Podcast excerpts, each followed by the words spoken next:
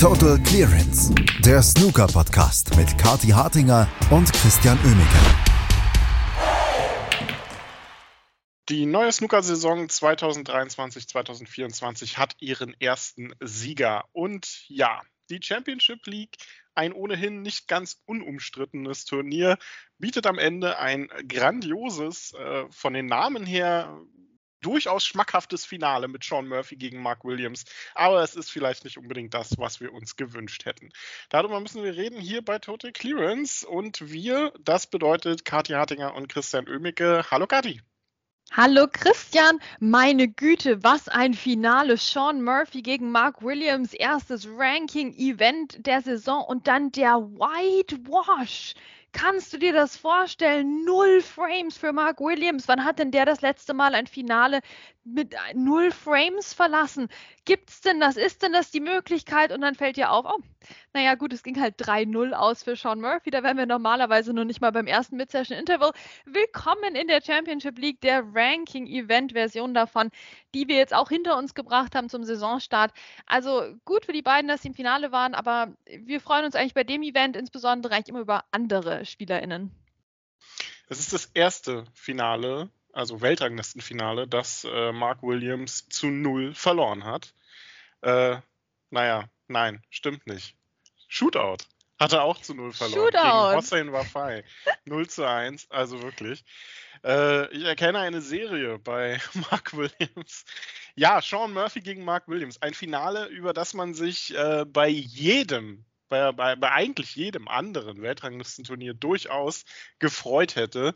Die Nummer 4 gegen die Nummer 6 der ähm, Setzliste in diesem Turnier ein Klassiker zum Zungeschnalzen der letzten Jahre eigentlich. Zwei durchaus beliebte Spieler, zwei absolute Top-Akteure.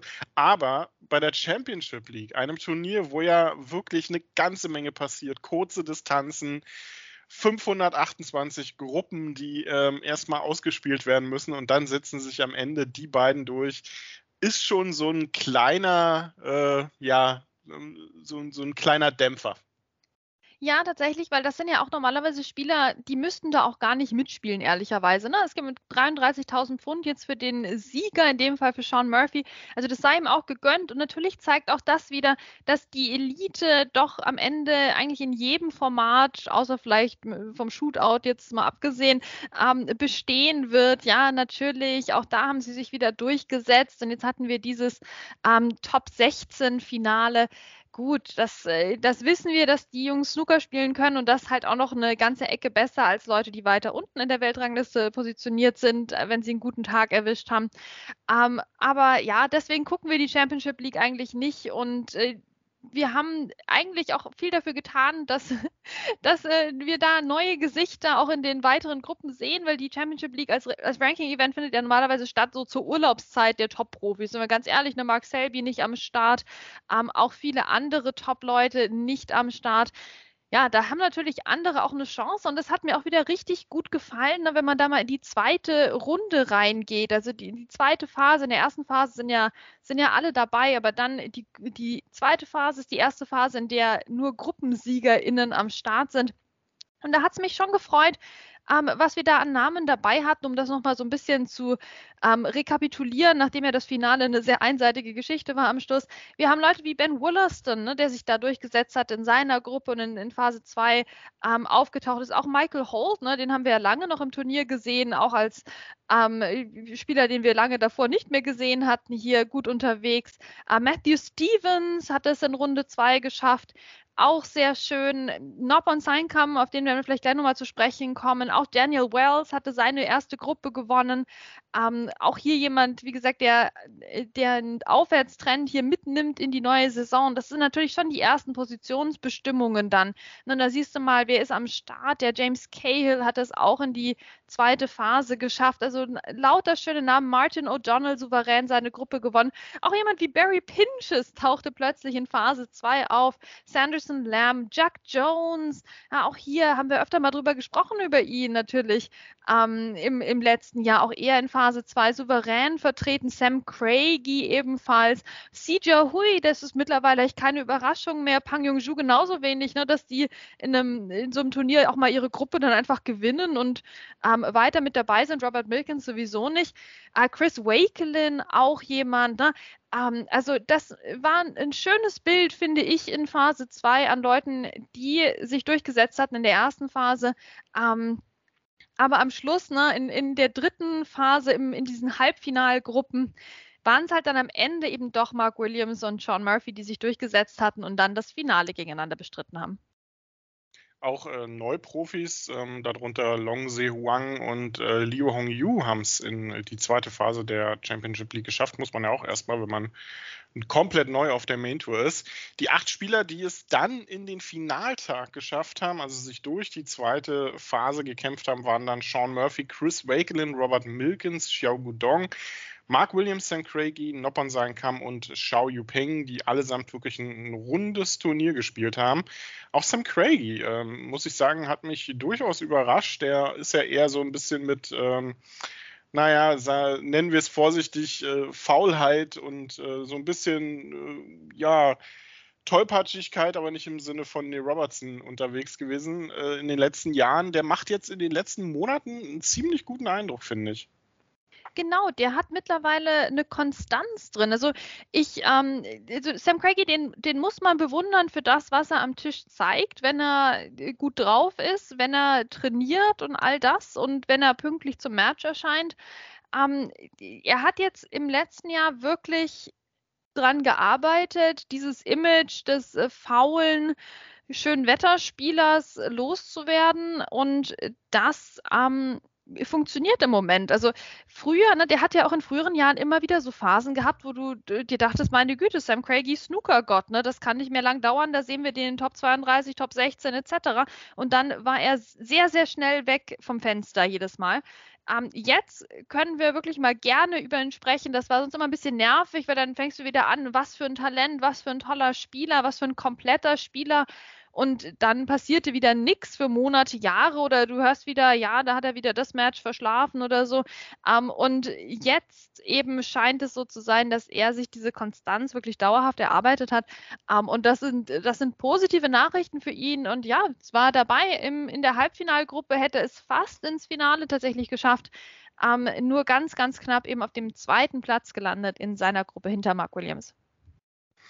Und äh, was man äh, dann halt am Ende dann trotzdem sagen muss, es setzen sich die beiden Spieler durch, die am höchsten gesetzt, am höchsten platziert waren von den acht Finalspielern. Und am Ende ist es dann Sean Murphy gegen Mark Williams im Finale, geleitet von Dave Ford ähm, als Re Referee. Also auch da, wir haben ja im Interview mit Marcel so ein paar neue Schiedsrichter auch vorgestellt bekommen. Ich glaube, Dave Ford war jetzt da nicht drunter.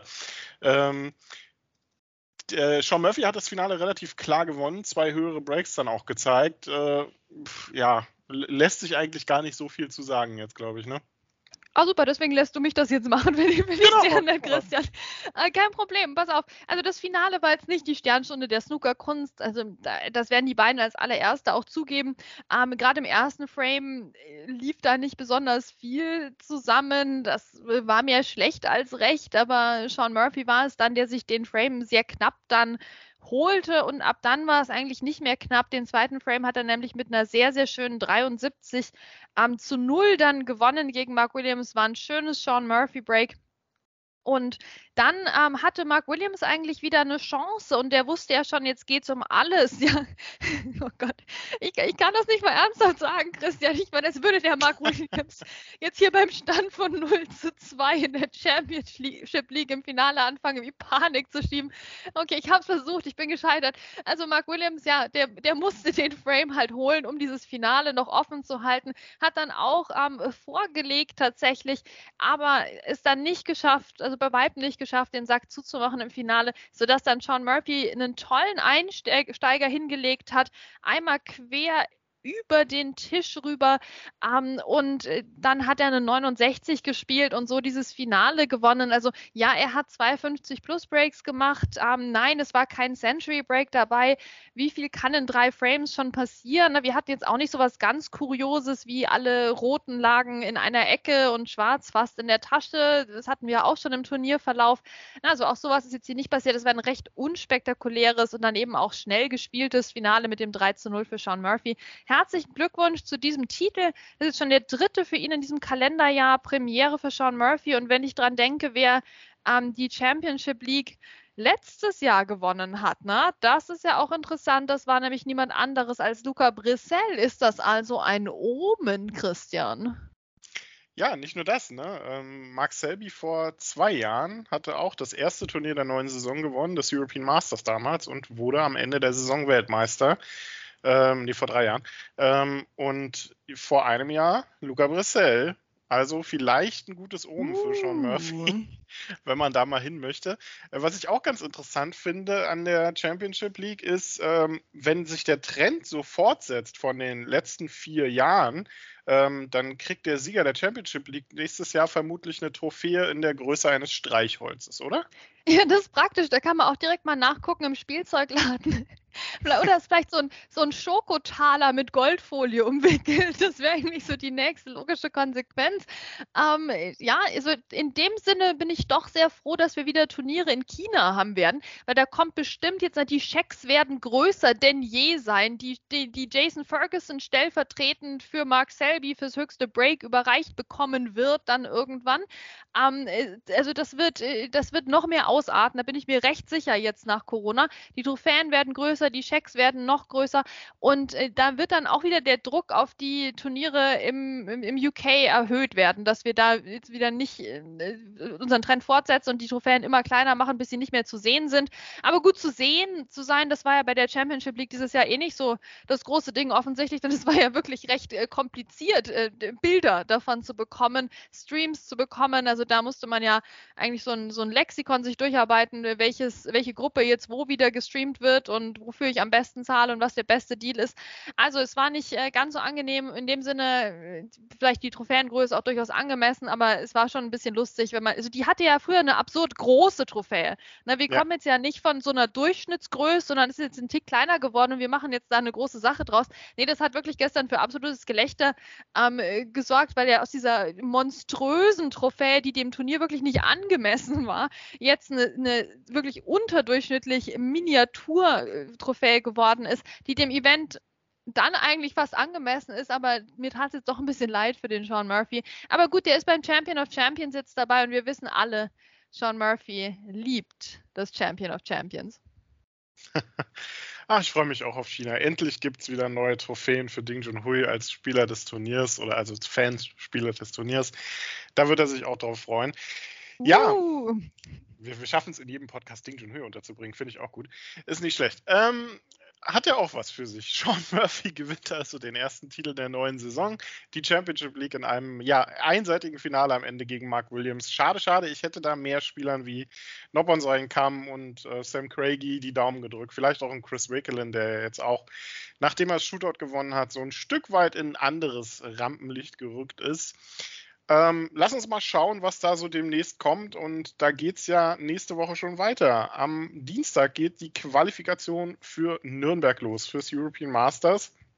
Wir haben ja schon so ein bisschen drüber gesprochen äh, in den äh, letzten Podcasts oder in einem der letzten Podcasts. Ähm, dass wir zwar so ein bisschen wehmütig auch mit 14 uns aber trotzdem durchaus auf äh, das European Masters in Nürnberg freuen. Und wenn ich so durch die Quali gucke, ähm, und durch die Namen, die da so mit bei sind, äh, wir haben ja auch ähm, acht Held-Over-Matches dann für Nürnberg, dann ist das durchaus ein ordentliches Line-up.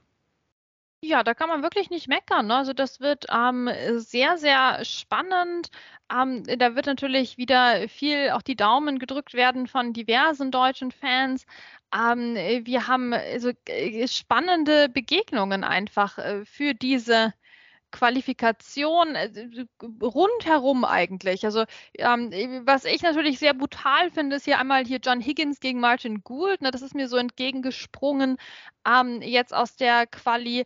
Ähm, aber auch, ja, also ganz andere interessante Begegnungen. Jimmy White ist natürlich am Start und wir haben ja, weiß Gott, gesehen, dass der performen kann bei den deutschen Turnieren in jüngerer Vergangenheit.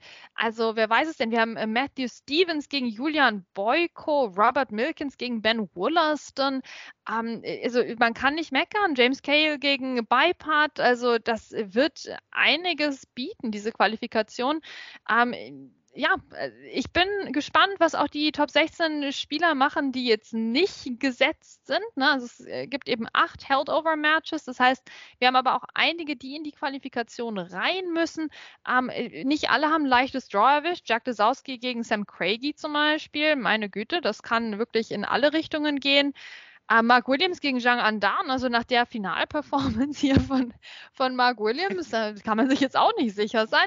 Und dann vor allem ähm, ganz, ganz schwer hat Barry Hawkins erwischt. Oh, oh, oh, gegen Sean O'Sullivan.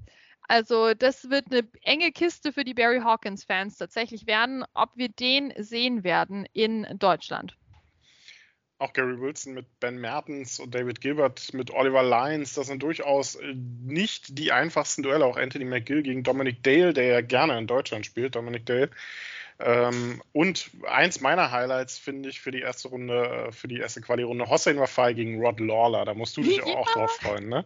Da freuen wir uns aus unterschiedlichen Gründen drauf. Aber das Spiel wird irgendwie eskalieren in die eine oder andere Richtung. Das kann kein normales Match werden. Ich finde es ganz, ganz herrlich. Also das, äh, das, das kann wirklich nur gut werden. Ähm, bisher hat Hossein Wafai die Nase vorn in den äh, Duellen, die die schon gespielt haben. Ähm, 2016 und 2017. 2018, damals auch schon in der European Masters Qualifikation. Aber ja, da ist jetzt natürlich alles drin. Mit Rod Lawler ist immer zu rechnen. Vor allem ist mit einem sehr intensiven Match, wie gesagt, zu rechnen. Das muss man sich eigentlich angucken, wenn es denn gestreamt wird.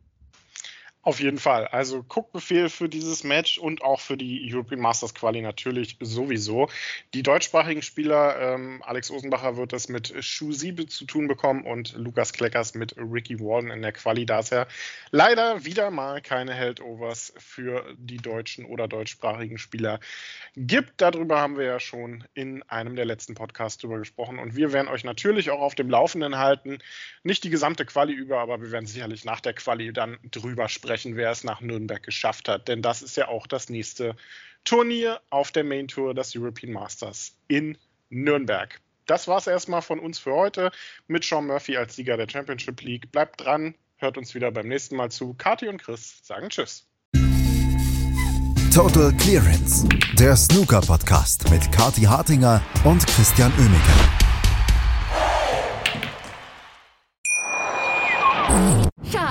Ich bin neu verliebt. Was?